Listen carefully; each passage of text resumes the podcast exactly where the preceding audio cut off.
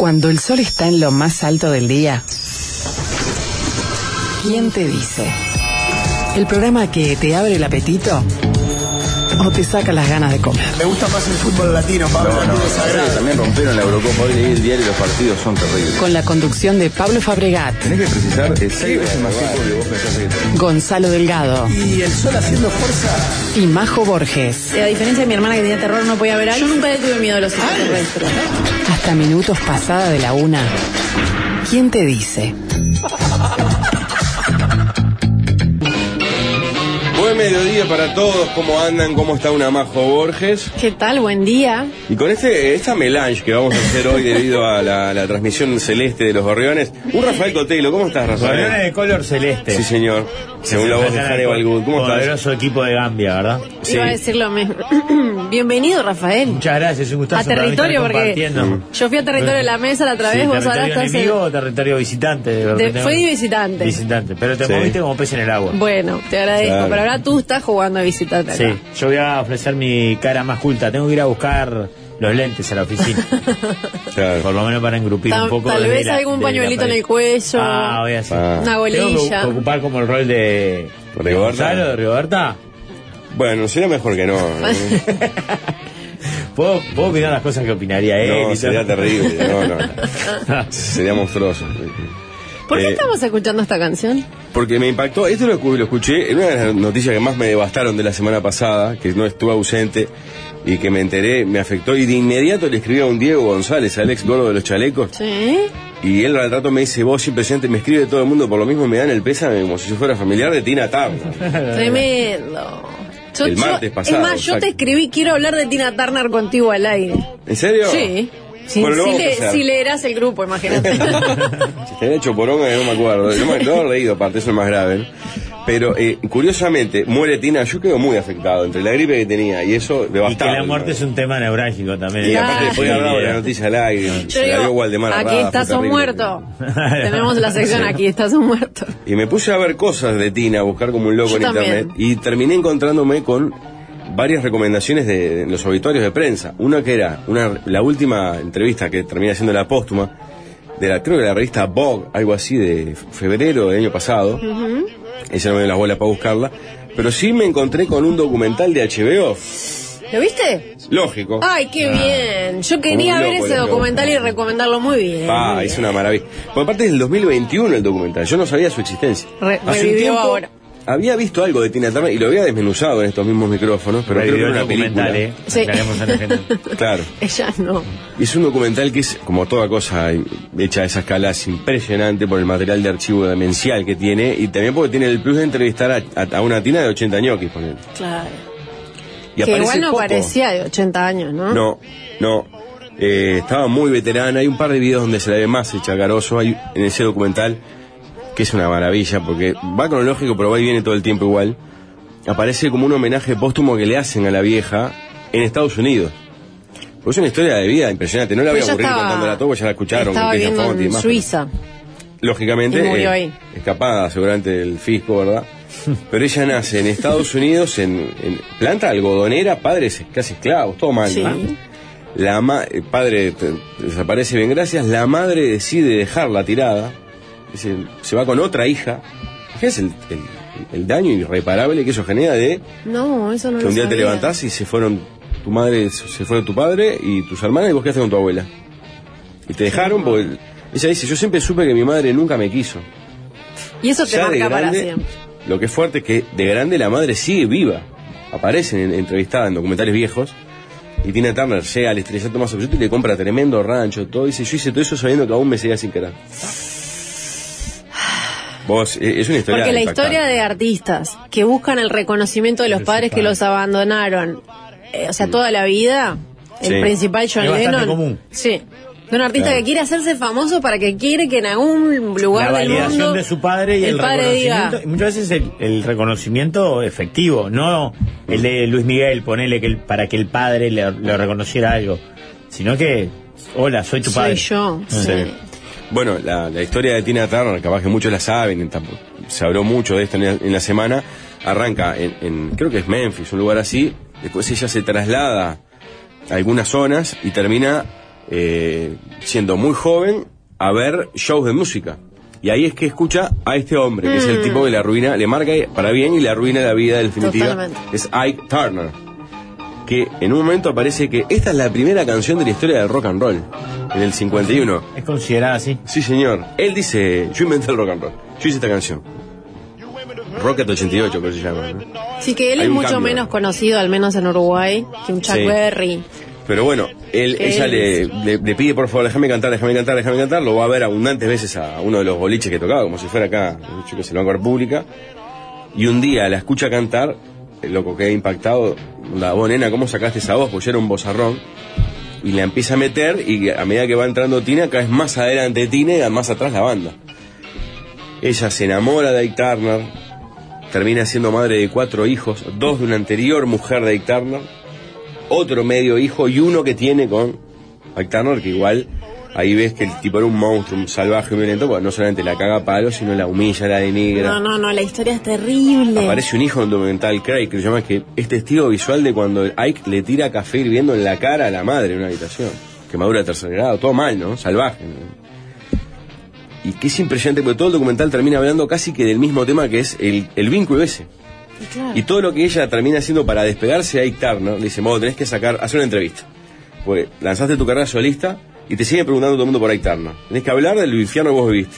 Bueno, Claro, porque ella, la carrera solita, yo estaba leyendo ahora algo de información, la arranca cuando se, se logra separar de él. Sí. Separar en el sentido de sí, pareja también. Casi 20 años de, de carrera de matrimonio y carrera artística. Separación escandalosa, violenta, todo mal. Sí, Claro. de hecho lo que dicen es que estaba en un hotel en el que él le pegó, eh, que además la, vio- la violaba, le Sí. pegaba, o sea, de todo, y, y, y pensó para adentro y le dijo bajito mientras él dormía, es la última vez que me haces esto, hijo de puta. Y se fue por, agarró una tarjeta de crédito, una cosa que tenía, se fue del hotel, cruzó un hotel de enfrente Casi y se un escondió. camión. Ah, bueno, ese dato no lo tenía. Sí, un camión blanco casi la atropella cruzando la autopista. Se de salva de eso y después se salva de Ike Turner porque ahí desaparece, o sea, Claro, se le pide va. un amigo que le ayude, el amigo le paga un pasaje y se va a Los Ángeles. Y ahí, creo con 45 años, ponele, ¿no? Y con un vínculo de, ¿cuántos? 20 Casi más o menos. 16, 20. Ahí va. sí. Con la presión de ella ya ser una figura importante en, en- la industria. Sí, igual dicen que ella tenía mucho miedo de, de no ser nada sin él después. Pero claro, ese es el problema. Todo, todo el mundo le empieza a che, y, sin enterarse, ¿seguís con Nike? O- y ya, vos, ta, el manager le dice, vos, tenés que hacer una entrevista para contar lo que vos viviste para que te separes. Ah, lo en- hace. en People. Le siguen preguntando, en la revista People, que era como la, re- la Claro. revista de la época de Estados Unidos. Le siguen preguntando, dice, Pará, y lo que dice acá el artículo este que es interesante, hablando de, de- de violencia doméstica, familiar o maltrato, en épocas donde no, no se hablaba tanto. No, No, claro. 81. No, No es ni tapa de la revista People ese artículo. es, es un colgadito en un costado, ¿no? Hace una, una película, un libro, y nunca se termina de despegar. Y no lanza, no logra que su carrera levante. Ella quiere hacer rock and roll, le dice, no, haz otros estilos. Y decide irse a Inglaterra. Se va a vivir a Inglaterra. Con casi 50 años. Y dice, oh, yo el primer disco que tengo que meter, la tengo que clavar, la tengo que clavar. Un productor le recomienda un par de cosas. Y este documental que se llama Tina, lo recomiendo a Sí. HBO, no cuenta de todas las canciones que hizo, solo habla de una. Atención, Mati. La canción que larga es la que ella no quería hacer, no le gustaba, y que es un cover aparte. La versión original no es de Tina Turner. La había grabado otro grupo, pop. Es aberrante la versión. y ella cuando di- dice, "Ta, la voy a grabar, la voy a grabar, la voy a meter. Dice, tal vez esta canción voy a hacer que sea una canción de Tina Turner. Y eh, es como lo que conté ayer del otro historia. Corte de difusión, a los- al semestre está metiendo 186 mil personas en Maracaná. Gracias al boom de What's Love Got, Got to Do With It. me. What's love got to do? Y del disco Private Dancer, que es el disco que la catapulta a una cincuentona. Pues ya era veterana, ¿no? Claro. Además se burlan del productor y del sello diciendo, "Oh, ¿cómo le vas a Es dar? muy raro que saque su disco en a los 50 y que con ese dice, la "No, pegue en todo el ¿O mundo. le vas a dar vida a una vieja negra? Mujer, negra. Todo mal, ¿no? Cincuentona. Ella dice, bueno, tengo que hacer un cambio de look, se corta el pelo para el pelo ese más ochentero, Batido. corto, batido, así. se viste aún más provocativamente. Pela gambas, ¿no? Las- Pela gamba, las que- gambas. Claro, que fue un sello Sí. en su carrera. Total, creo que están las de Petro Valenti La de y Petro la y de la de Tina Tina, Turner. exactamente. Vos, se convierte Que en un animal de trabajo. la- Hacía el, el pasito este de, de ir caminando. Bueno, es radio. No, no bueno, pero ahí hay varias morenas que aparecen, entre ellas Oprah Winfrey, que dice, vos, entre las cosas que tenemos que agradecerle nosotros como colectivo a Tina Turner, Es que todas las que estaban en la época de Motown Records y, Claro. y yo qué sé, todas las que cantaban El sello disco, que más sacaba música negra. ¿no? eran una cosa mucho más, este, como más lavada, más bailaban más duritas. Y No, fue una avalancha claro, Se sexual. permitió, ahí va, la erotización de su figura, la sexualización. Son cosas una que- performer Claro, que no estaba permitida para, para una mujer negra de 50 años, digamos. No. Y rom- rompió todos. Y es referencia para todos. Eh, Beyoncé, de Beyoncé a Julieta Raga, Claro. por, por, por marcar este extremos, digamos, todos te dicen vos, sí, ta, Tina Turner fue Pelé. Sí, varias partes dicen que la naturalidad con que lo hacía. Por una cuestión, no era algo fingido, provocativo, era espontáneo. No. Le salía así. Ese era una pasito que hacía tipo dos pasitos con cada pierna, iba avanzando con la minifalda, eso es, Claro. te sale naturalmente con el ritmo. Pero lo tremendo del documental, para redondear este concepto y otra cosa después, es que hablan, por ejemplo, habla varias veces en, en la película la actriz que hace de Tina Turner en la película de Tina Turner. Hay una ficción que yo la vi en su momento. Ay, yo no la vi. La película de los 90, que cuenta un poco el infierno este de Ike Turner y eso. Habla Ike Turner, Ike Turner, veterano, habla. Ah, Está lo- muerto, ¿no? En 2007, pero en Habla 2000 de- algo lo entrevistan al viejo, Tremendo. todo seguido así. Y dice cosas fortísimas, ¿sabes? Dice cosas de... Habla de Tina Turner. Y debe decir que la creó él, ¿no? Lógico, y aparte dice, ella, lo que pasa, el, pro- el problema de ella principal, algo así es, ella eh, vivía con lo que yo, con lo que ella pensaba que yo esperaba de ella. No, ella no hizo lo que ella quería o tenía que hacer. Poniendo la Sí. responsabilidad en ella. Sí, sí. Qué lindo. Encima la culpa la tiene Es ella. obvio, como todo por, maltratador. por, por todo disponer violento. su vida en torno a lo que él quería de ella. La culpa la, La tiene culpa ella, la tiene está ella. clarísimo. Y Y, después dice después se un pone una momento- minifalda, imagina. Después bueno, un momento yo me di cuenta, dice la abeja, que yo nunca había conocido el amor. Nunca había tenido un amor verdadero. Él dijo. Él- ella, ella, Ah. Tina. Con 60, 50 y algo. Ah, sí, sí, sí, sí. hasta que conoce la historia del amor final Sí, esa me que es encanta. su pareja actual o era su pareja actual un tipo más joven blanco austríaco o alemán que era Suizo, ¿no? o suizo Suizo porque es por eso, es por él que ella se va a vivir era a el chofer del auto que le ponen para irlo a buscar al aeropuerto de Colonia en Alemania en una gira Ah, van dos autos ella pispea un guacho y dice pa qué, qué lindo qué fachero que tiene ojalá me vaya en auto de él se sube al auto de él empiezan a charlar corte aparece el veterano hablando veterano me- aparte como un francés Claro, ahora es grande. veterano, pero yo vi Claro. fotos del- de, que era un Sí, pibe depende. cuando Claro, un tipo de empezaron. treinta y poco capaz Y ella tenía también. 55 Sí, capaz. 50 y largo. De hecho, Era su, un fuego ella, ¿no? Su familia creía que él lo que quería quería era vivir. su dinero, Claro, obviamente. claro. Y por lo que entendí, un manager de ella de Europa le dijo a, a este señor, bueno, anda a buscarla porque yo no puedo ir, pero no era un cho- era como una cosa Sí, media de casualidad. no habla que es un chofer como que trabaja de No, no, es le dijo. ¿me haces el favor de ir a buscarla? Y él dijo, dale, yo la voy a buscar. Y en, e- Claro. en esa casualidad fue que surgió. El amor. Tina Turner habla de una cosa fortísima, habla de sexo li- literalmente, dice que comienza el vínculo, y ella lo cuenta en el documental, ya octogenaria, dice que lo habla y dice, ahora yo me voy a Los Ángeles y eh, quiero que en un mes vengas a Los Ángeles y me hagas el amor. Lo cuenta la Y se vieja. caga de risa, de Turner, como diciendo, y cuenta qué pasó y al corte eh, habla ese loco, ese, no me acuerdo el nombre de pila, pero ese, no sé, George, Eugene, algo así. Sí, yo leí sobre él, tampoco me acuerdo. Y eh, termina el documental, que es una, una- es una maravilla el documental, que dura dos horas casi, mostrando la casa donde vivía Tina Turner en Suiza. Yo dije, vos, ta, si quedó en Suiza alojada, Debe ser. y claro, es una mega mansión absoluta, con jardín cojudo, y la cámara en un momento va, va filmando pocos fragmentos, va caminando y mostrando las, las partes del living y de la casa de Tina Turner. Sin que esté ella ahí, ¿no? Pero...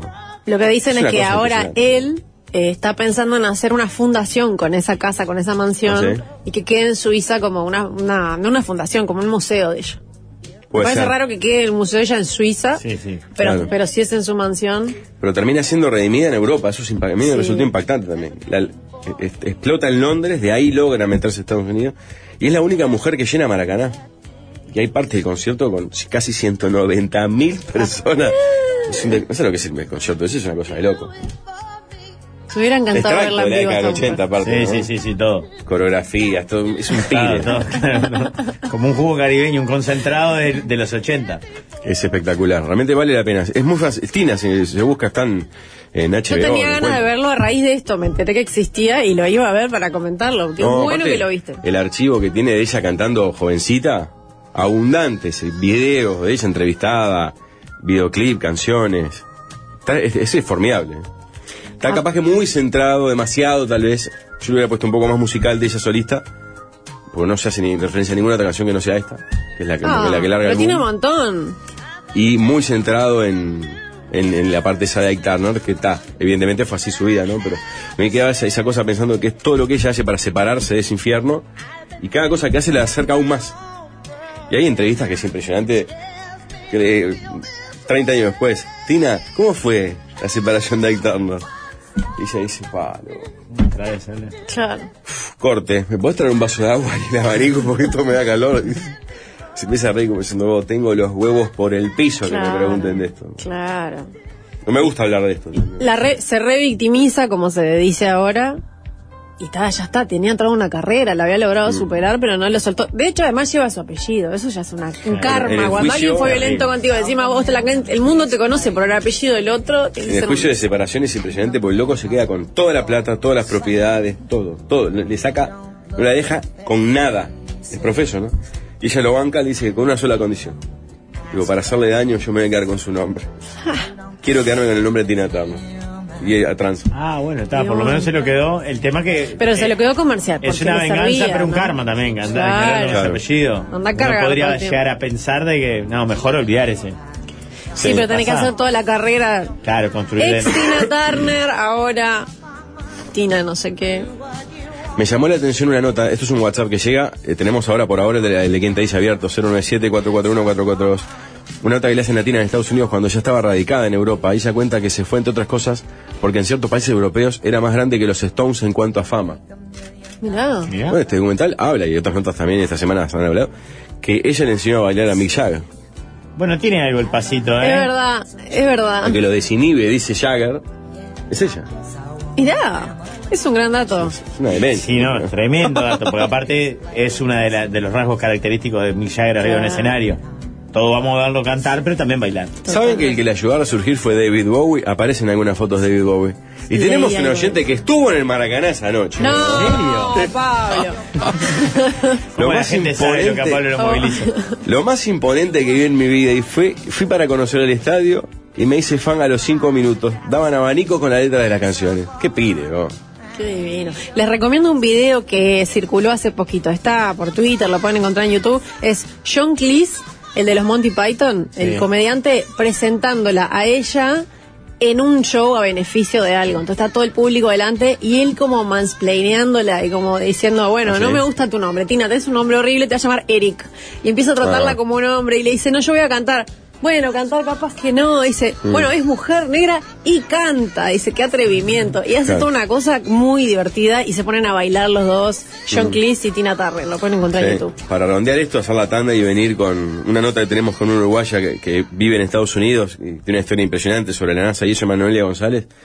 Me pasó viéndola a ella en varias etapas de su vida, como me pasó con Aretha Franklin y pocas personas más, no tienen por qué ser ni mujeres ni negras, que decís vos, son personas que realmente salieron con un salto de calidad exponencial con respecto a la media, incluyendo los de arriba, por el talento y es- el manejo escénico, porque tienen como una cosa visceral de adentro. Hay algo que No hay pose, no hay Ah, comodidad, no hay... este, Les pasa por el cuerpo, Se llama ¿eh? Ángel, Sí, la el mina sube al swing, el escenario. flow, como le dicen ahora. Arranca la música y es como si estuviera poseída.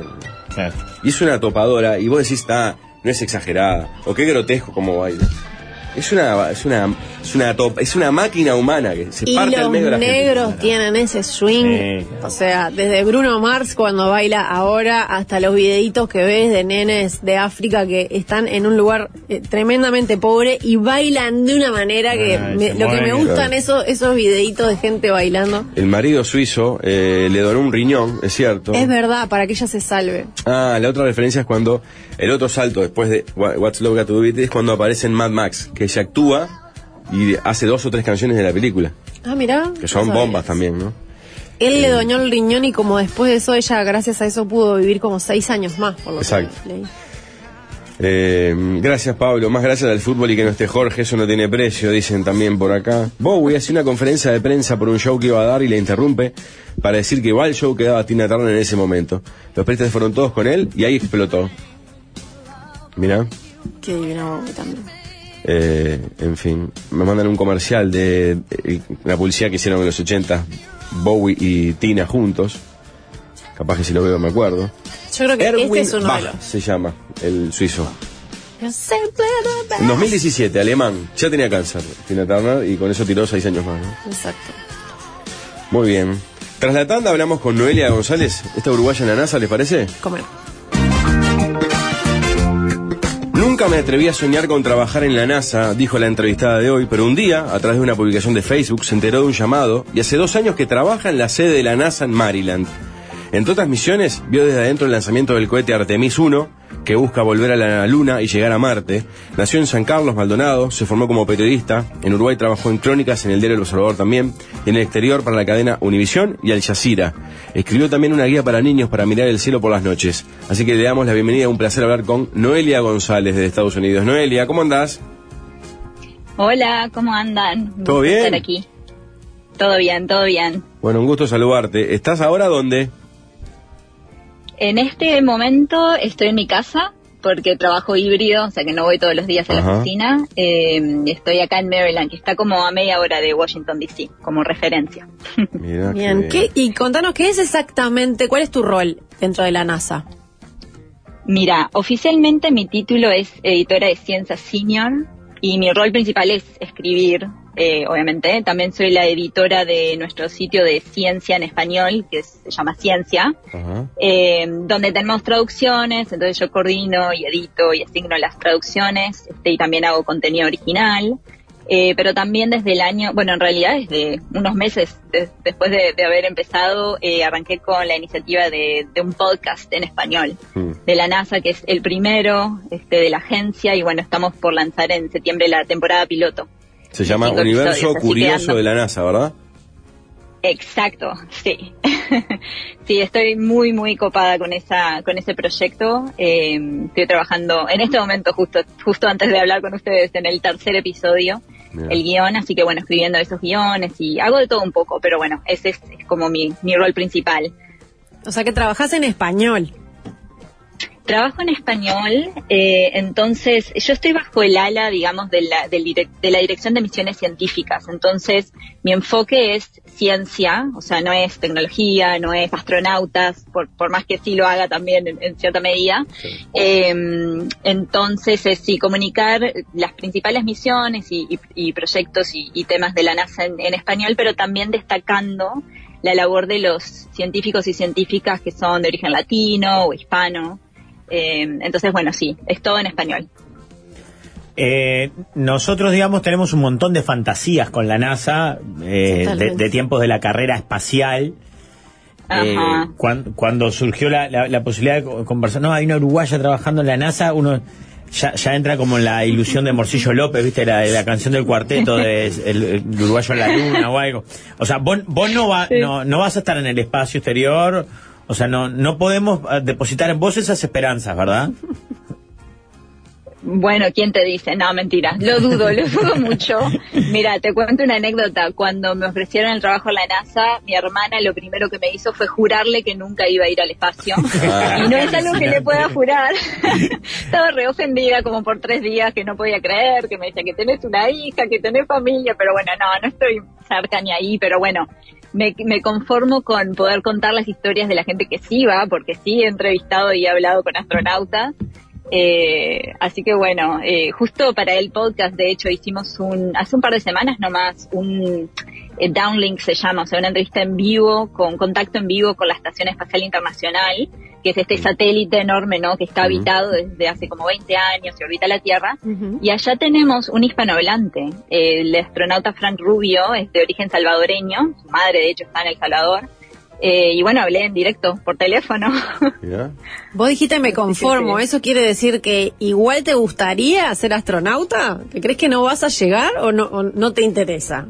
O es o inviable, sea, por, por un lado, claro, por un lado me encantaría ser astro me encantaría ir al espacio, pero por el otro ya estoy muy tarde para empezar una carrera. O sea, esto no es algo que pasa, ¿no? De la noche a la mañana, Mm. son muchos años de preparación y, e incluso antes de, empezar un entrenamiento tenés que estar ya de- en un camino que te va a conducir a ese entrenamiento, ¿no? A que te acepten. Eh, bueno, en este caso hablando de la NASA, ¿no? Porque también hay otras este, agencias espaciales que tienen sus propias clases y tripulaciones de astronautas.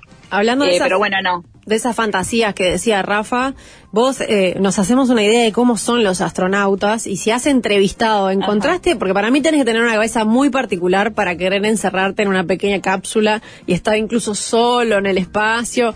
Eh, vos ha- has hablado con varios astronautas, ¿encontrás algo en común? Decís, ¿hay algo que tenga que te tiene que tener un astronauta que yo, por ejemplo, no tengo?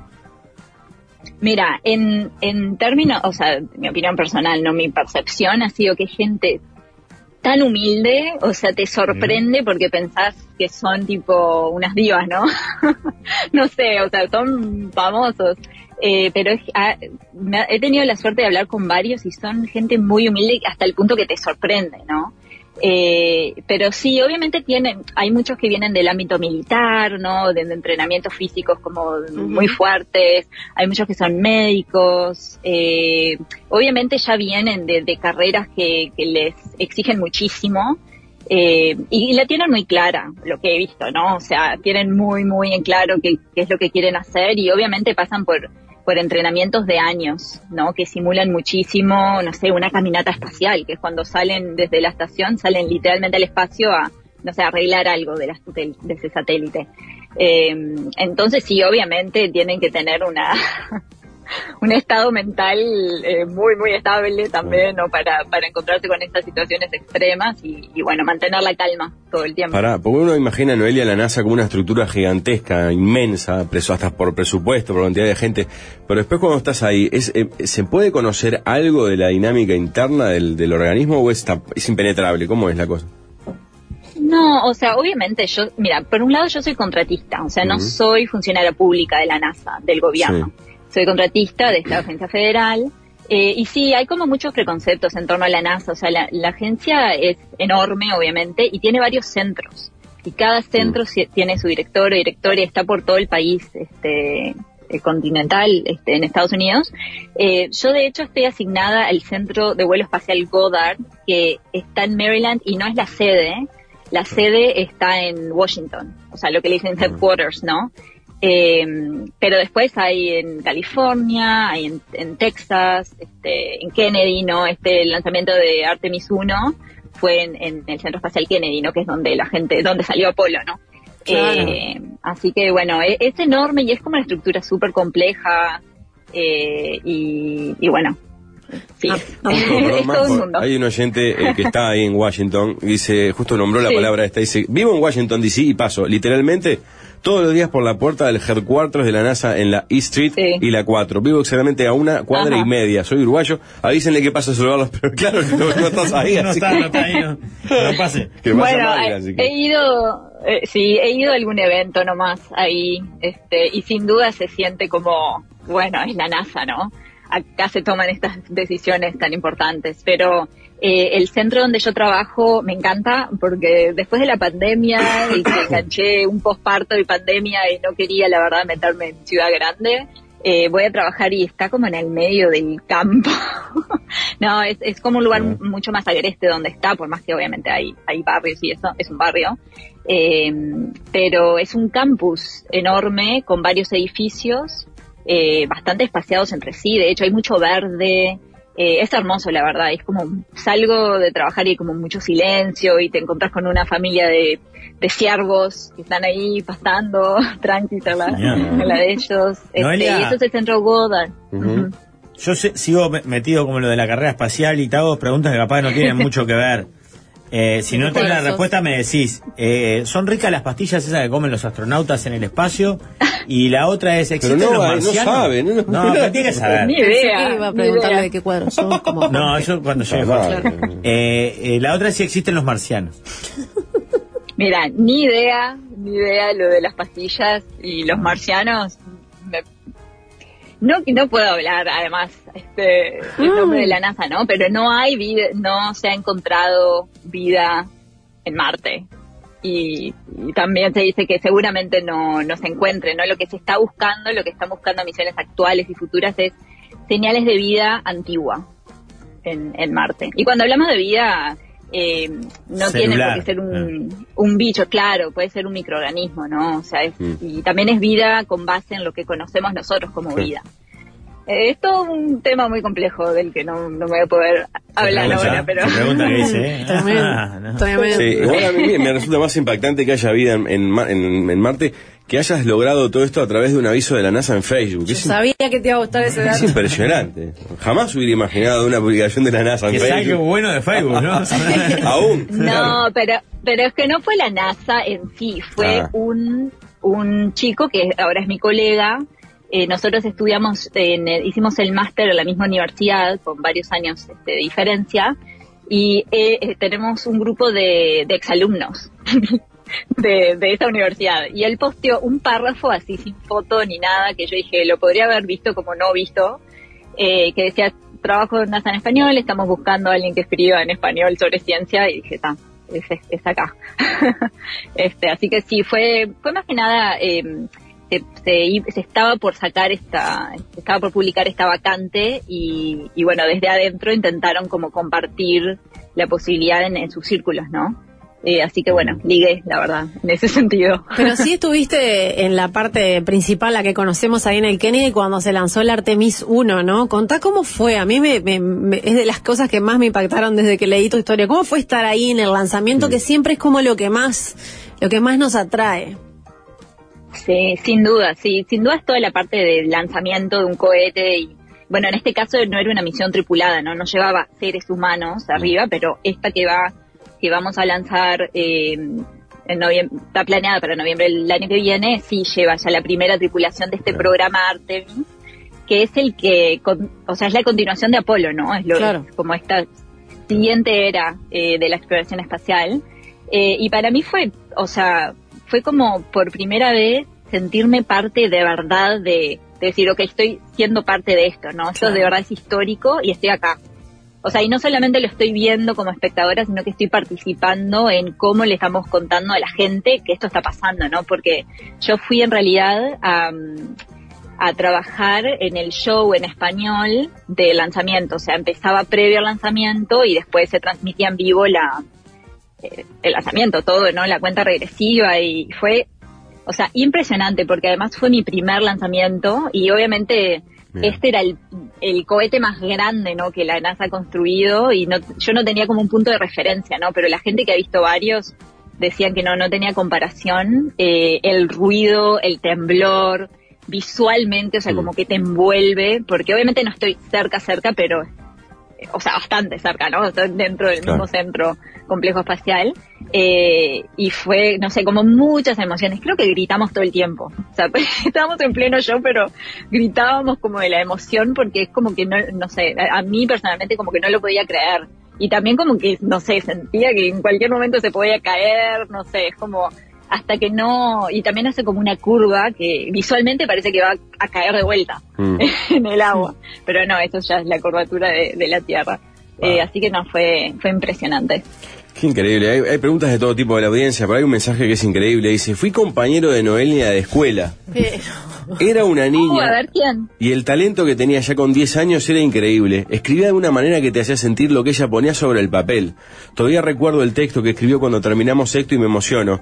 Ese día almorzamos temprano, empezaba. Tiene un talento prodigioso. Estoy a la espera de que salga su libro en español para leérselo a mi hijo. Eh, no firma, pero el nombre de su WhatsApp es Juan García. Uh, le decíamos el Pichi. Juan Manuel. Qué divino. Juan Manuel, si sos vos, te voy a escribir después. Eh, Juan Manuel García fue mi mejor amigo del alma por años eh, en el colegio, en primaria. Eh, y sí, sí, yo escribía muchísimo y este, creo que ese discurso que él, que, del que está hablando fue cuando nos recibimos, entre comillas, no de pasamos de primaria a secundaria. Pero Ah. sí, el escribir fue siempre como mi, mi pasión y mi fuerte. Qué divino, pero Muchas gracias el libro del que habla es un libro que ya salió, que te llamaron de una editorial de Londres para hacer un libro y se llama Glow, eh, en realidad en inglés, está en inglés todavía, pero se viene por una editorial chilena en breve, ¿no? Es una guía para ver las estrellas de noche para, Para niños. Sí, sí, estoy muy, muy emocionada que, que, va a estar disponible en español también, porque obviamente para mí poder compartirlo hasta con mi familia, prefiero mil veces que esté en español. Sí, esto fue en principios del 2022, que me contactaron de una editorial muy chiquita, independiente de Londres, eh, y me hicieron a mí la propuesta de escribir, o sea, ellos tenían la idea eh, de hacer como un libro hermano a otro libro que llamaba Grow, que es crecer, ¿no? Que es sobre plantas, ¿no? Eh, y me dijeron, mira, tenemos esta idea, eh, más o menos este, estos temas, y si te interesa, hacernos una propuesta de índice, ¿no? De qué va a ir en cada uno de esos 15 capítulos, que son, cada capítulo es sobre un objeto celeste visible a simple vista durante la noche. Sin O sea, necesidad de la luna- telescopio ni nada. Exacto, exacto. Desde la Luna hasta eh, satélites, ¿no? incluye la Estación Espacial Internacional, ¿no? Pero también este, constelaciones. Eh, hablamos del cometa Halley, que obviamente na- nadie lo va a ir a ver mañana, no, pero dentro de unos años. Eh, y bueno, eh, dije que sí. O sea, en el momento dije, no, mm, se equivocaron, ¿no? Obviamente el, el estar trabajando en la NASA me abrió esa puerta, ¿no? El, el poder haberme posicionado como escritora de ciencia y del espacio, ¿no? Eh, pero bueno, no fue nada que, me hayan dicho, ¿no? Y bueno, dije que sí y, y era, fue como una maratón porque tenían un plazo ahí muy, muy fijo, este, creo que en cinco meses lo escribí, eh, y nada, me encantó y ya se publicó en mayo en Reino Unido y en Europa está, o sea, estaba hasta en Copenhague. Este, y en septiembre se publica acá en Estados Unidos, este, con una distribuidora, y bueno, y en Chile, eh, fue, eh, la editorial Contrapunto compró los, los derechos y me mandaron hace poco la tapa y bueno, se llama Cosmos, el libro en, En español. en español, así que Muy bien, lo sí, estaremos no tengo la fecha acá. exacta, pero bueno, sí, sale en un par de meses.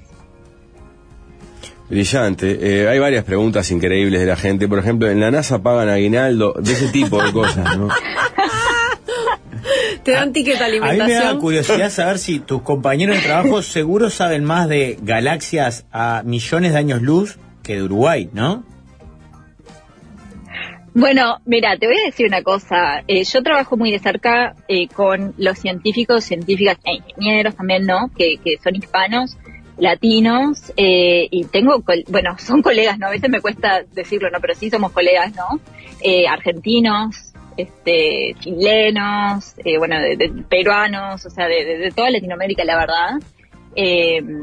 Y sí, obviamente, o sea, a veces estoy hablando con alguien y, no sé, tenemos un científico que es de Mendoza y él estudia, eh, no sé, el sistema joviano, ¿no? Todo Júpiter y sus lunas y la, potencial, la potenciabilidad, bueno, la habitabilidad, ¿no? Que es que este, que este tipo de mundos este, alberguen vida este, potencialmente y todo. Es como que me cuesta creer dos por tres, ¿no? Que, que, que, que gente tan, tan experta en estos temas y que se dedica a eso, pero en el trato común es gente como vos y yo, ¿no?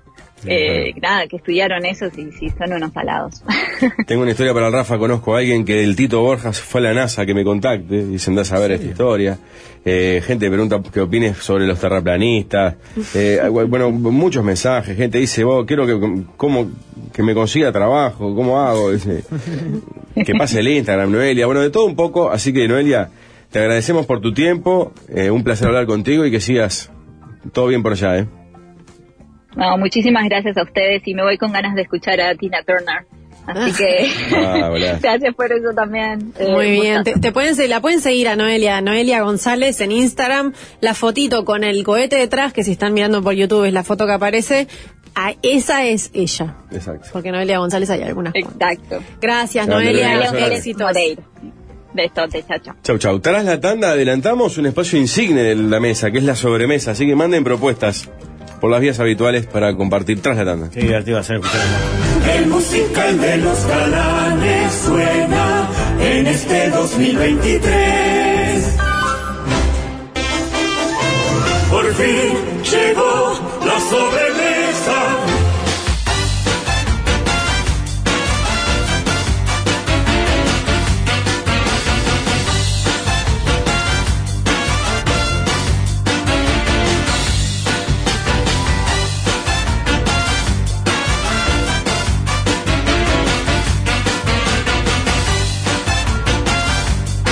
Muchachada, préstamos en la mano te da un plus en sus préstamos. ¿eh? Ahora que empiezan los fríos, le damos calor al invierno con el juntamanos. ¿eh? Beneficios para vos. Con tu préstamo te dan hasta 5 mil pesos de regalo para que compres lo que quieras en Acodique, recargas, garrafas, estufas, lo que vos quieras. Así que pedí tu préstamo al 091-866-565. Préstamos en la mano, efectivo más efectivo con el juntamanos. ¿Conocen lo que es cardiocentro, muchachos? Vieron que los temas cardiológicos son delicados, ¿verdad? Bueno, cuando tenés que hacerte un estudio y no encontrás hora te dan para dentro de un tiempo, se complica. En cardiocentro vas y sin importar de qué sociedad médica sea socio, te ofrecen consultas y estudios cardiológicos en el día, con resultados en 24 o 48 horas. Cardiocentro es el centro referente de cardiología en Uruguay. Por más información, ingresá a somoscardiocentro.uy o comunícate al 092-567-567. Muy bien. Tema número uno. ¿Quién lo eh, desearía plantear? Mm, Yo tengo No me ¿eh? decidí todavía. Todo ¿Qué se hace con las banderas chicas de Uruguay que vienen para poner en los vidrios de los autos? Cuando hay clavo, como con el mundial pasado. Dice, nota. Mandar la propuesta desbloqueó el recuerdo de mi- que mi viejo en los 80 tenía las banderitas chiquitas con sopapa para el tablero. Y se podría aplicar ese, eh, lo de las banderitas a un montón de cosas. Claro. Sí. Dolina reflexionaba sobre las bolitas. Las bolitas que jugábamos de niños. ¿Dónde están? Sí. Mm. Yo En tengo todavía algunas. Pero alguna tener, en un pero- frasquito, claro. como de adorno. La- con las banderas.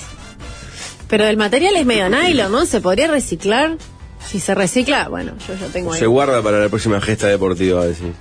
Tema que el importador tiene que tener un espacio importante. Claro, ¿no? claro. Cosa que no me gusta, además la banderita puesta ahí, no, no. Yo tengo una que eh, cuando el mundial, Yo tengo también, nunca la puse. claro, no la puse y quedó envueltita todo y siempre tengo la duda de que tirarlo es- me resulta... ¿Mundial qué mundial?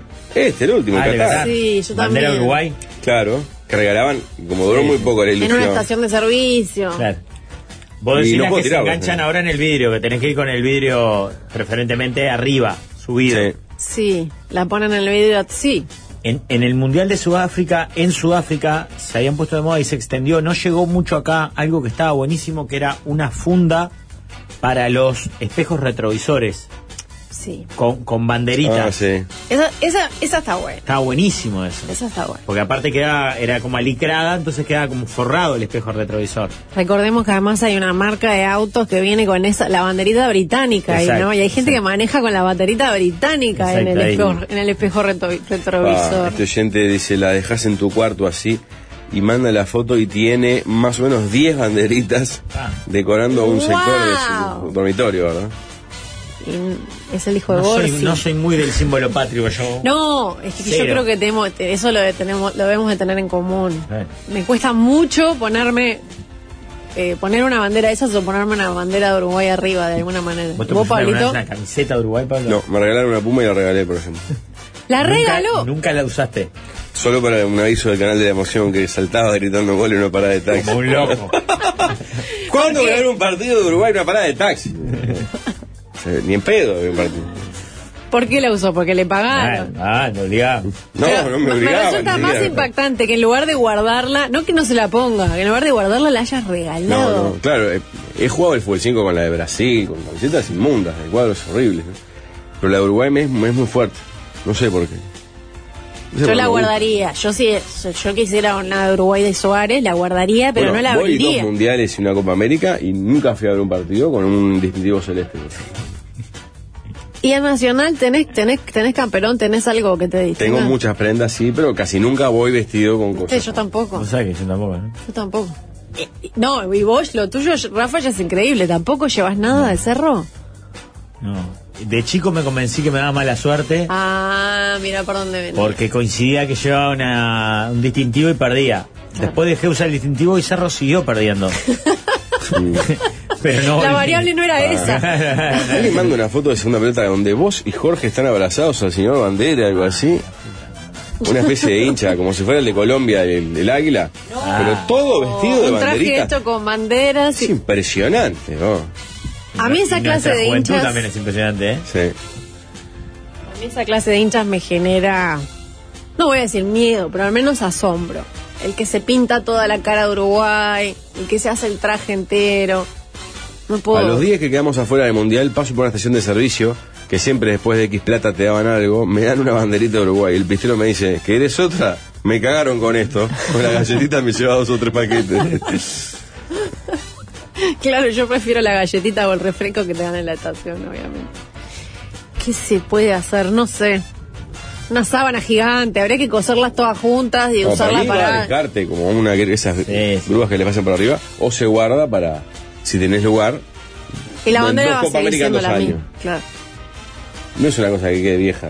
Claro. La guarda el que, el que la aprecia. Si vos no la apreciás, te la dieron en la estación de servicio, pero te- de verdad, te importa un huevo y no, no la vas a usar nunca, no, no te divierte ponerla, ah, la descartás, la regalás. La regalás, pero tirarla es raro. Tirar Sí. la bandera de Uruguay a la cosa no basura usarla, pero tirarla es raro. es raro. Es raro. Te debes sentir como un- estás traicionando a la patria. Sí, algo. sí. Yo la guardé, la tengo en la guantera del auto. Bien. Tema 2. Estimado, si yo pudiera abrir este celular. ¿Hasta cuántos ¿verdad? minutos antes de que suene el despertador, si te despertás, vale la pena seguir acostado? Hasta un minuto. Hoy me desperté 20 minutos antes y no sabía qué hacer si levantarme o esperar que sonara el despertador, dice esta propuesta de la sola mesa. 20 minutos pila. Es pila, te da para me- tres pequeñas siestitas antes de Ayer levantar. me pasó 5 minutos antes. Me pasa muy seguido también lo de los oyentes. Es odioso. Es feo, sí. Pues sí, pa. ¿Por qué no me levanté a las 3 de la mañana a hacer pichí y no a las Siete menos Exacto. cuarto. Para mí es peor cuando te falta una hora, pues esa no la recuperás más. Ah, pero una hora duermo, una horita duermo. Sí, pero si sos de los que se despierta y no se vuelve a Ah, dormir, no, cuando te das cuenta que te levantás al baño una hora antes o 45 minutos que si estás, ya no me voy a volver a dormir. No, no, yo me vuelvo a dormir al instante. Yo creo que vale la pena quedarse en la. Pero yo soy de lo más dormilona, de lo más amante del sueño, de las cosas que me dan más placer. eh, me quedaría. Me quedo hasta que suena el despertador. Es más, capaz que le pongo cinco minutos más a la alarma, aunque haga 10 que esté acostada. Me quedo hasta el último minuto, más ahora en invierno. Calentito Sí, en sí. la cama. Qué bravo está, qué bravo está levantarse en invierno. ¿no? Qué Terrible. difícil es. Y qué duro la ida al baño Ah, cuando, hay- ah. cuando estás en una casa que hace frío.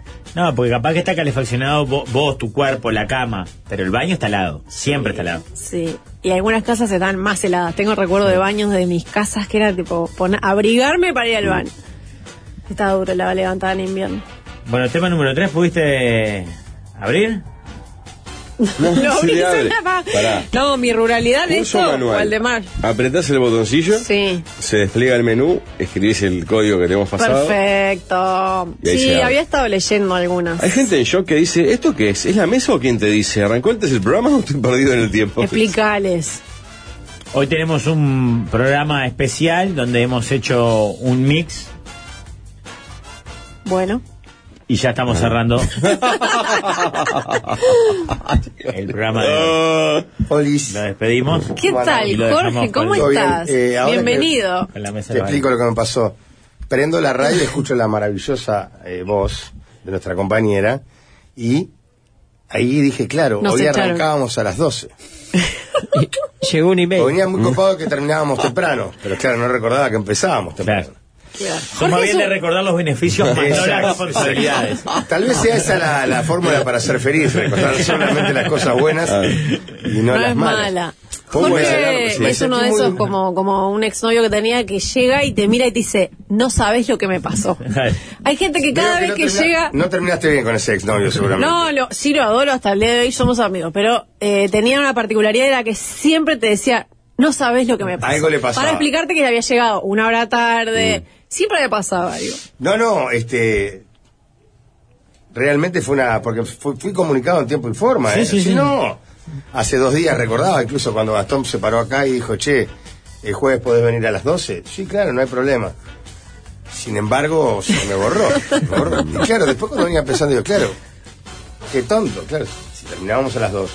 No íbamos a arrancar una y media. Claro, claro, un nivel, pero no tenía lógica. y Bueno, Eh, pero acá estamos. ¿verdad? Bienvenido, bienvenida, mejor diciendo- tarde que nunca. presente. tengo Y tema además, 3. Incluso cuando arranco, escucho Que me meto yo en poner la Digo, conversación. qué raro, Pablo. ¿Qué hace Rafa? Mm. Bueno, perdón, en fin. No sabe lo que me pasó. Tema 3. Tema Estaba. 4 en realidad, creo. Tema Tres. 3, yo elegí este, medio filosófico. Dos posibilidades, cambiar el pasado o ver el futuro y cambiarlo. ¿Qué elegirían?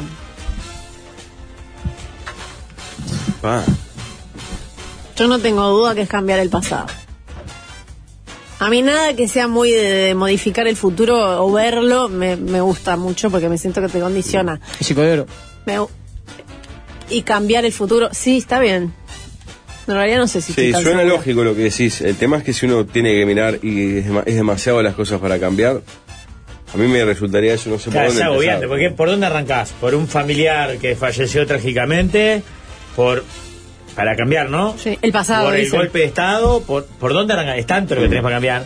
La otra es decir, vos, Casi pará, todo, te diría. yo llegué todo magullado, todo medio roto, Pero ya sé que estoy Pero acá. pero estoy en pie. Las cartas son estas. Claro, estoy claro. en pie, estoy en pie. Vamos a ir para adelante. Veo el futuro. Pa, mirá lo que le va a pasar a mi familia. Ah, lo cambio.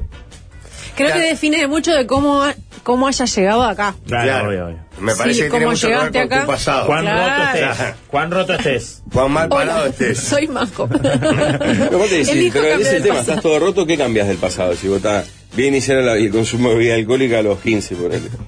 Capaz que llegas peor todavía. O sea, no. Muy filosófico. No, sí. pero eh, harías mil. No, es- esta relación no. Claro. Esta sí. Pero Claro. creyendo que es para mejor y tal vez sea para peor. Sí, seguramente. Es el verdad. mariposa. Pensar pesimi- el pesimismo es su máxima expresión. Vas, modificás algo para mejor y te va a salir. va a salir peor. mal. En claro. realidad lo que estás haciendo ahora también es modificar el pasado. El pasado al futuro, si cambias Claro. a partir de Claro. ahora, ¿no? Claro. Wow, qué pensamiento. ¿Te gustó? Me encantó. Eh, vamos arriba. Este, lo que pasa que es como dice Rafa, uno ha hecho un montón de, de cosas mal y le han pasado cosas de mala suerte también. Horrible. Pero siente que está bien. Yo me digo, yo estoy bien. Por eso depende No, si te es- sentí que está claro. bien o no. Depende mucho. Igual Pero está bien, la del cambiaría, futuro está bien. Cambiaría mil, dos millones de cosas. Pero, pero tengo más incertidumbre por lo que queda que por lo que ya pasó. Lo único que cambias en el pasado llevaría a cambiar infinitas cosas automáticamente y sin quererlo. Claro, Claro, porque vos, por por ejemplo, es volver al futuro. mirá si vos cambiás una, una, una cosa que te parece una boludez que no tiene nada que ver y venís mañana acá a, a- a las 12 del mediodía, Pablo, y nadie te conoce. ¿Y vos quién sos? Sí, obvio. Sí, En claro, realidad venís acá y ni siquiera está la radio, capaz. claro.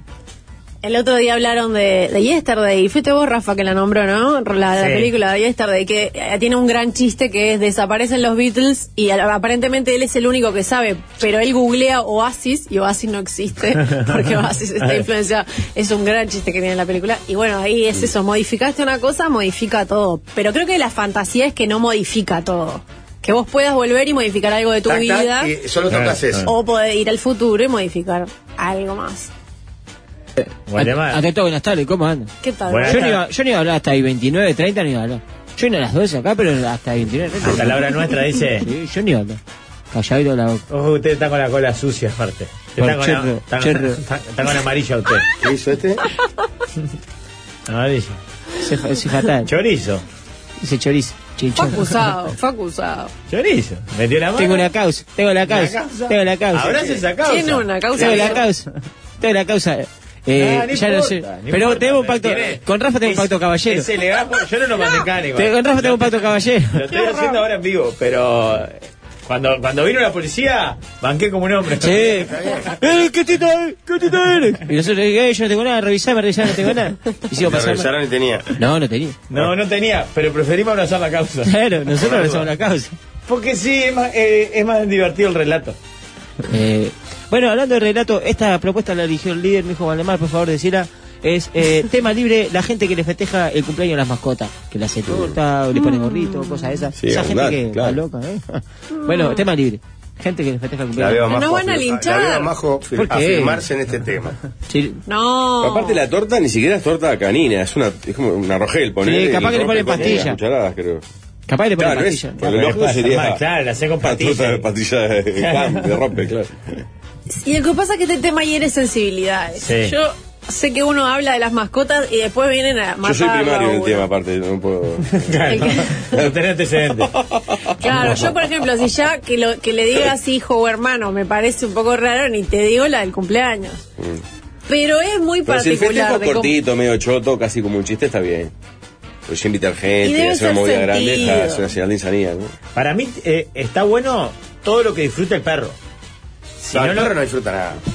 no, para mí No, disfruta- no, no, no se entera que estás festejando. No, pará. Si vos a le das playa, una torta de ahí. comida para perro, le haces fiesta, le haces le comprás jueguitos para perro, le haces mismo, lo sacás a pasear, él está feliz. No sabe que es por su cumpleaños Invitás porque... perritos de los vecinos, por ejemplo.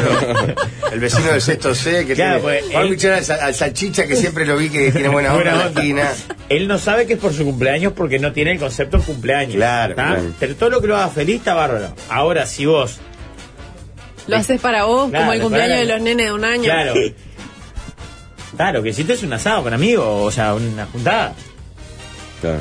Yo no, a ver, eh, a mí lo que me parece es que hay relaciones de, de- de- de humanos perros que uno no, no, no llega a entender del todo.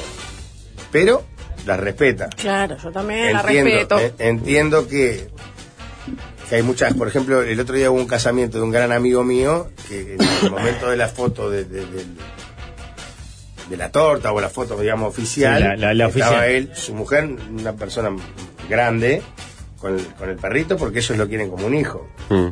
No lo haría jamás en mi vida. Sí, sí, pero, pero no te afecta, no te molesta. Y a ellos lo hace feliz, Claro. a mí no me jode para nada. Pero un cumpleaños, yo, bueno, está.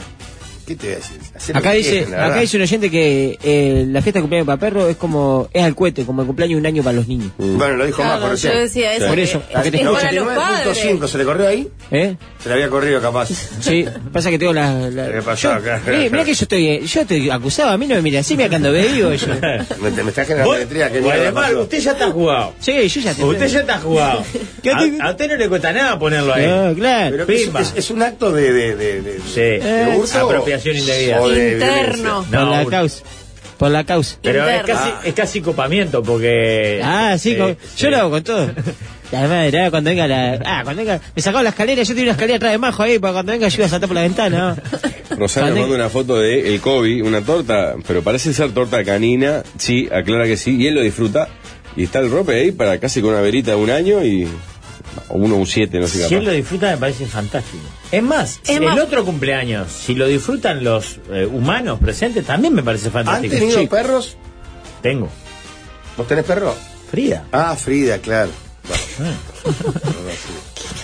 Pablo Sí, claro. Sí, Pablo tiene que le regaló eh, Alejandro ¿ves, Acevedo. Se van de vacaciones juntos, Frida y Onix.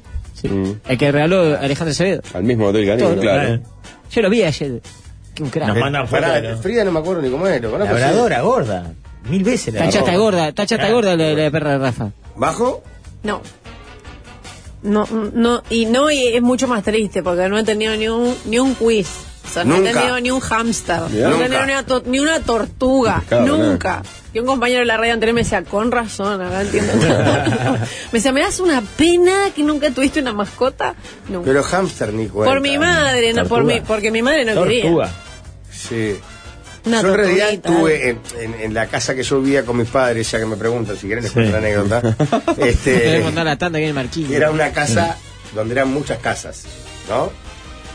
Y mi abuelo, que eran todos primos, y demás, mi ¿Era abuelo pensión? tenía dos perros Mm. que no eran míos, Pero estaban ahí. estaban ahí en la vuelta. Donde la casa, claro. Pero, y siempre dije, yo no voy a tener nunca, por varios motivos, por ejemplo, me tengo que ir de vacaciones, ¿qué hago con el perro?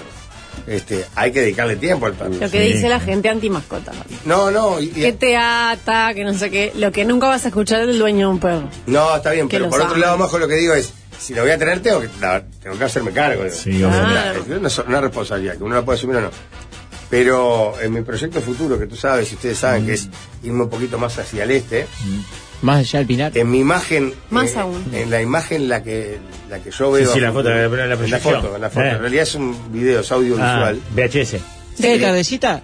Me veo caminando Decretalo, como dicen ahora. de jogging con una campera leñadora por arriba del jogging Hace y un frío. canguro hacia Por atrás. abajo de la campera Por abajo, que no combina con los colores de, Sí, de- sí. de- Perfecto. Pero onda igual, campera. onda igual. Pero no importa, Ah. Descalzo, en Ay, invierno. ¿Te das cuenta que estoy en abrigados y descalzo? Claro, porque Pachamama.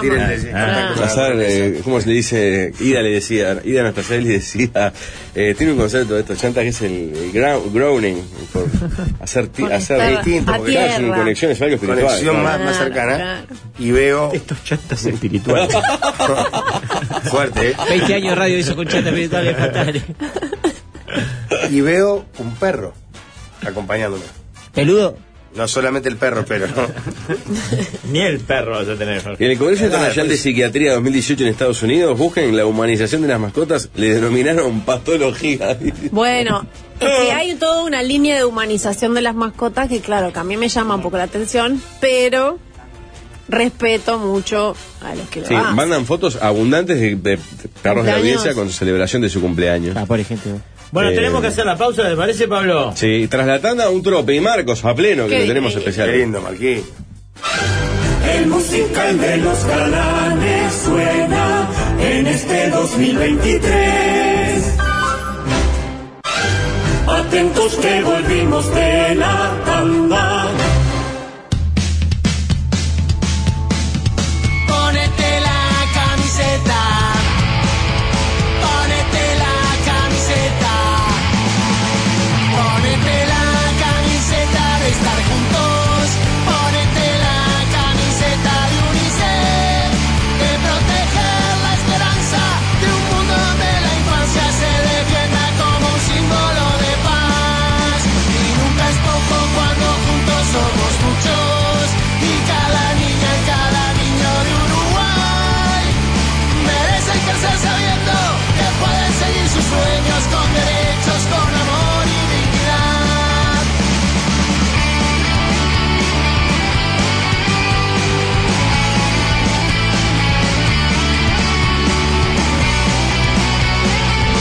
Llegó el momento de tomar una decisión de las más importantes en la vida. Cuando uno dice hay que cambiar el lavarropa, hay que hacerlo de verdad, ¿eh? Pero, Sí, señor.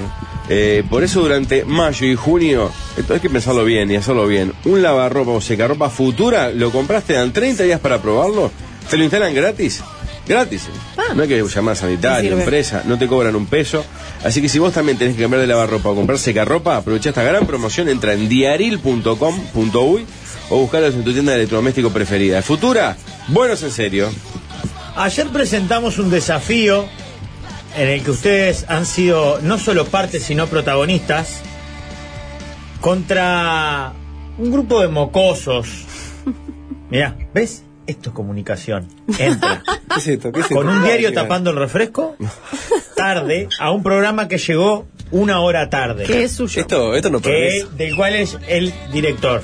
Y no tiene ni micrófono ahora ni lugar donde sentarse. Hola, hola, hola. Aprende, pendejo de Esto no mierda. progresa, telarañas salen de acá. ¿qué? Pará, Rafa, ¿te diste cuenta? Estás en Twitch, ¿sabés cómo funcionan vos estas cosas? Porque Ah. Mucha tecnología acá.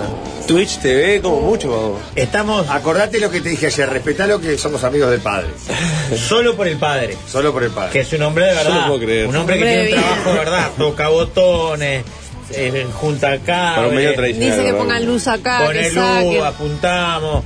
Un Acá- trabajo honesto. Claro, o no, pero pero de antes. Pero digno. Claro.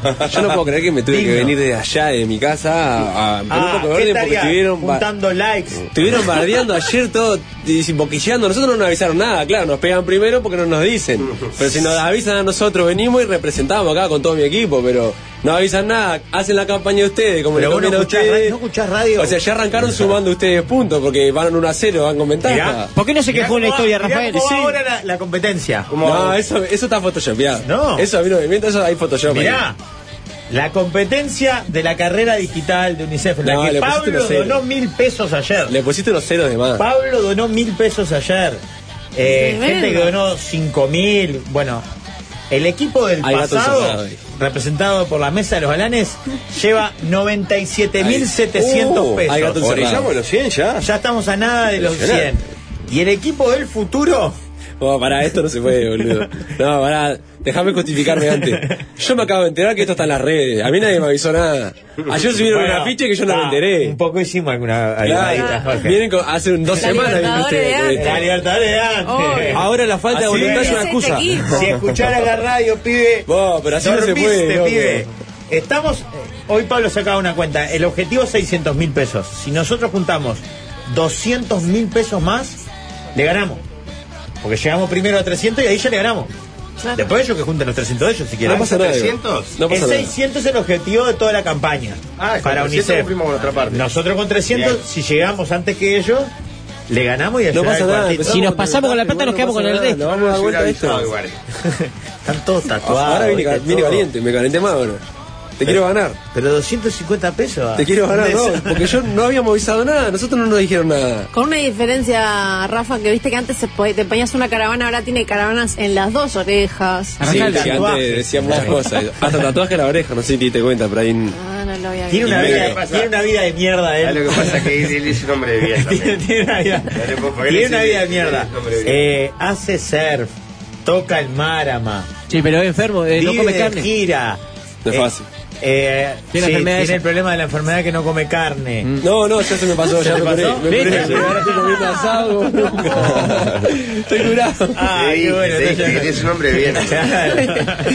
Oh, qué cosa, Vive no de gira, tiene una vida de mierda. Miraron nosotros. Jorge perdió una elección de básquetbol ayer. Ayer. Mirá cómo ¿Cómo está todo deprimido. Pa, Yo ¿qué trabajé pasó? hasta la una de la mañana. Mirá cómo estoy hecho mierda. Mirá Pablo, muerto en vida. Bueno, loco, yo voy a empezar a activar esto porque... No, no, pará, pará, danos Sí, sí, no avisaron nada. A la gente que por favor se sume unicef.uy barra la mesa a colaborar con UNICEF, pero por favor a la cuenta de el, El pasado. futuro, el futuro. no, no, a la el cuenta futuro. del pasado. Señor, señora, usted que me está viendo por ahí, el futuro. Escúcheme. No, no, pero vos hablás en tu medio. ¿Esta radio de quién es? ¿Tuyo o de Jorge? De Jorge. Y Entonces, sí. habla de, de- de tu lenguaje y de tu manera. Bueno, yo ahora, ahora vamos a ir a las redes con mi equipo, que espero que esté por ahí. No debe estar escuchando mi equipo, están todos durmiendo, son iguales que yo, deben estar todos durmiendo. Seguro que no Pero lo vamos a activar y vamos a tener que repuntar un poco. Vamos arriba.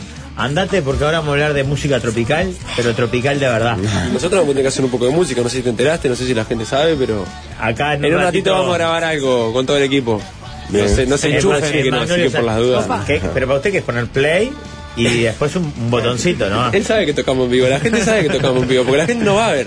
Ponen un gente disco sabe. y dicen que tocan. Otros más como la furia, son todos como la furia, Son ahora todos como la furia, en vivo. todos ponen play y tienen después gente que mueve los bracitos. Me, me voy antes que empiece a repartir piña, pero usted, señor, señora, mire las redes sociales, usted que entiende, no como estos dinosaurios, mire las redes sociales. ¿Sabe dónde mirar, Rafa? Está mirando Y la yo ahora me copio, me copio el link porque no me lo pasaron. A mí no me pasan los links, no me avisan que esto va a empezar a salir. Tiene que hacer esta, viste, la abajo. Ayer me mandaron y no me dijeron que, que me estaban bardeando. Yo me enteré todo hoy, pero hoy vamos a empezar a activar ese 250, lo vamos a llevar a 250 mil y le vamos a romper todo eso. Vamos arriba. Gracias, viejo. ¿Para? Digamos, era, era avisarle el lunes. Lo que pasa es que andan por acá. Se fue Pablito Arnoletti, uno de nuestros rivales en la carrera digital de UNICEF. Y vamos a hablar ahora sí de música tropical en serio. Marquiño, Marco, querido. Pero buenas tardes, buenas tardes para todos. Eh, un tropimarcos de, de sobremesa este, porque lo pensé y dije, la gente debe estar o terminando de, de comer o, o preparándose el almuerzo y tropimarcos que va a traer, va a traer el postre. Y Ay, trae un dilema, ¿la fruta es postre o no es postre? Mm, Para ustedes, no. La Una fruta- banana con dulce de leche no es postre. Para mí sí. Ensalada de fruta es postre. Ah, Para mí la a mí me encanta la ensalada de fruta. Pero, pero entiendo a la gente que le gusta los postres en serio que te dice, no. Claro. La fruta es postre. es el mismo dilema de si los fideos son pasta. Pero No, no, no, no. ¿Cuál es el dilema ahí? los, eh, los fideos. Fideo pasta seca, digamos. Claro que es pasta. Está simple. Pastas son ravioles. No, no, Es lo no. que dice una no, teoría. No, no, Pasta rellena. Cualquiera de los pasta tallarines, los Pero si- espaguetis. lo que te dicen la- quienes abrazan esa teoría es, si fuese pasta no se come una costilla con moñita. ¿Se come? No, no, pero vos podés comer monitas solas. Sí. Sí, está comiendo moñita. Está comiendo moñita. No, No pasta. pasta. No, no, es pasta, discúlpeme. Bueno, está bien, está bien. ¿Los tallarines no son pasta pasta? seca. Me, me tengo que- No, no, los tallarines son Los pasta. tallarines sí. ¿Y cuál es la diferencia? Los espaguetis de pasta seca no.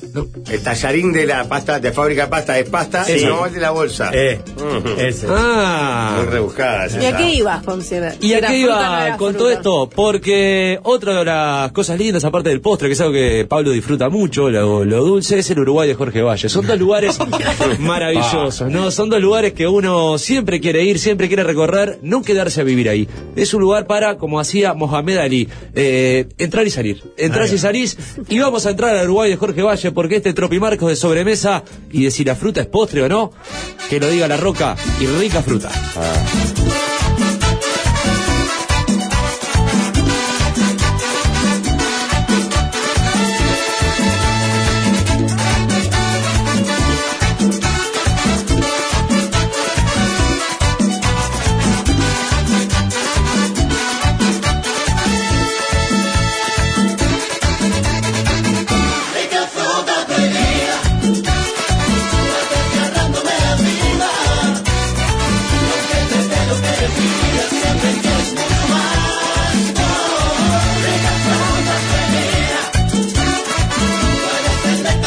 Estaba La Roca, uno cierra los ojos, hoy es jueves, imagina aquellos jueves de, de mariachi, con La Roca arriba de esa tarima, con esas polleras. Roca pollera, claro. Exactamente. ¿Todos fueron a mariachi? Perdón que te... No. te No, Correcto.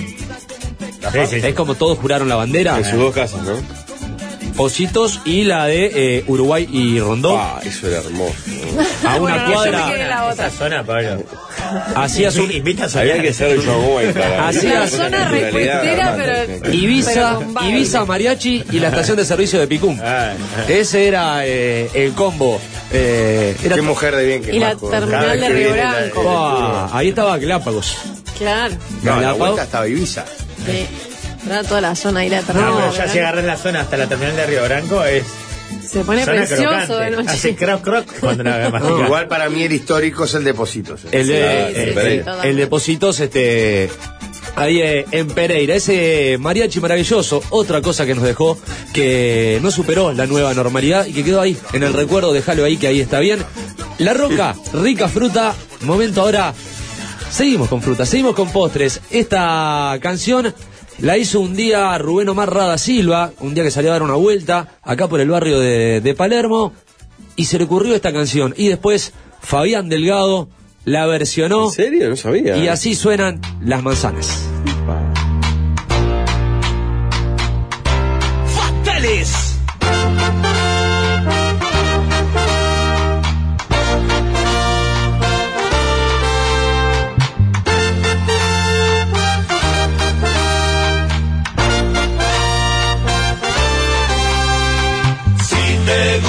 Comer manzanas, son más frescas por la mañana. Si te gusta comer manzanas, son más frescas por la mañana.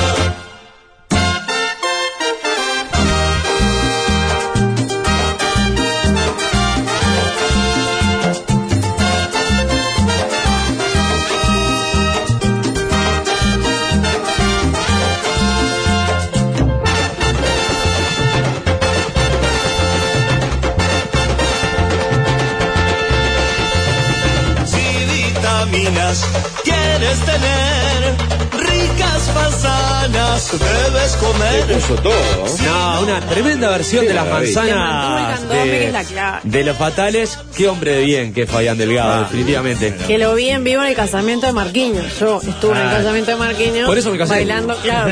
Dijo, o va el fata o no me Cuando pueda el caso. fata me caso, claro. sí. Eh, ¿Cómo estuvo ese casorio, Majo? Estuvo muy bien. Sí, sí. Estuvo muy bien. Sacó la camiseta de Fénix al final, terminó en andas. Armamos un Estuvo Tinder, muy Ojo, bien. un Tinder, un Tinder en el baño con fotos de solteros.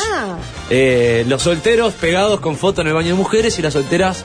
¿En serio? Sí, hubo un contratiempo. Idea. Y en ese ¿Para qué había? ¿Había momento- teléfono, por ejemplo, de ponía a ponerle No, para ta, que ta, no gileara, entonces tipo, onda, vos, estos están solos, o sea, acá tirale, acá. Arrancá pa' ahí. Arrancá para ahí. Hubo igual un par de contratiempos porque eh, hubo parejas que volvieron días previos y no nos enteramos. Ah. Y hubo Ay, parejas que no habíamos marcando. blanqueado, o sea, estábamos juntos, pero íbamos al casamiento y no habíamos dicho que estábamos Entonces juntos porque éramos del de mismo trabajo Estaban en los baños, y estábamos en los baños Y estaba otro John. John Ra- estaba John Y Rambo tirando balazos. Cosa que pasa, la guerra es así. Es preferible pedir perdón que permiso. Daños colaterales. Los fatales con las manzanas. Qué linda versión. Seguimos con la fruta, seguimos en el Uruguay de Jorge Valle. Llega el baile, el baile de la bananita. ¿De quién? De mayonesa. Miren, ahí están. ¿Y qué están haciendo? Bailando. ¿Bailando? Loki. Y como dice...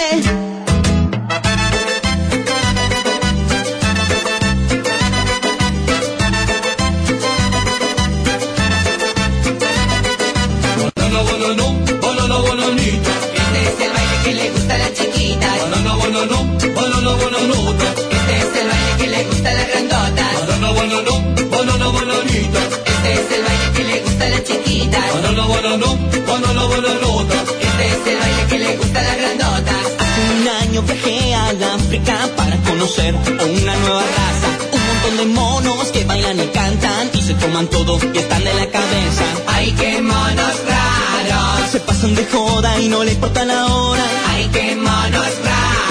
Lo único que bailan es Una maravilla que banana, banana, Sí. banana, bananita. Muy rápido el ingreso de la picaresca que no podía no decir presente. Y ¿no? era parte del Uruguay de Jorge Valle, ese Uruguay que tenía la revista Varieté de Roberto Capablanca recorriendo eh, las tablas, los ómnibus. Con... También de ahí la voz afectada cuando dicen las grandotas, ¿no? Ah, claro. No ¿no? faltaba nada. Y es, eh, se daba Era mucho la letra picaresca eh, en esa... Pregunto a qué referencia. sentido, Continuo, permanente, muy lindo. Momento ahora de venirnos un poco más acá en el tiempo. Salimos de la fruta y vamos a los dulces. Y a los dulces le ponemos un poco de azúcar y el azúcar y este dulcito de coco que es tremenda la canción. Escuché lo que viene y debo decir que es menos postre que la fruta. Ah, ahí estaba. Ese era el otro dilema porque hoy venían esto, eh, verdades. Eh, derribando mitos en esta eh, esto esto que viene Tropimarcos. ahora es menos postre que la fruta. Mucho menos que una banana con dulce de leche, por ejemplo. Y O una manzana al horno con canela. Habrá que preguntarle entonces a Coco Echagüe si esto es o no es postre. Porque los nietos del futuro dicen plena, loco, gelatina. Y con tan poco éramos felices en esta época, ¿no? Venía con Con- pasito, ¿no? Venía con Claro, pasito. grabando de igual a igual los fines de semana para meter los pasos en las tarimas de Johan Kosub eh, y yéndonos de repente comiendo unas pastillitas y sequís. Uh, de melón o de naranja. O por qué no regalarle esa barrita de Nicolo que Ah. comprabas. eh, En el bondi. Ah, Ah, era el ex Hamlet. Eh, Marquinhos, vive y lucha Nicolo ahí en la parada de 8 de octubre y centenario, ahí donde están los super y eso que son Ah, tres Nicolo. paradas.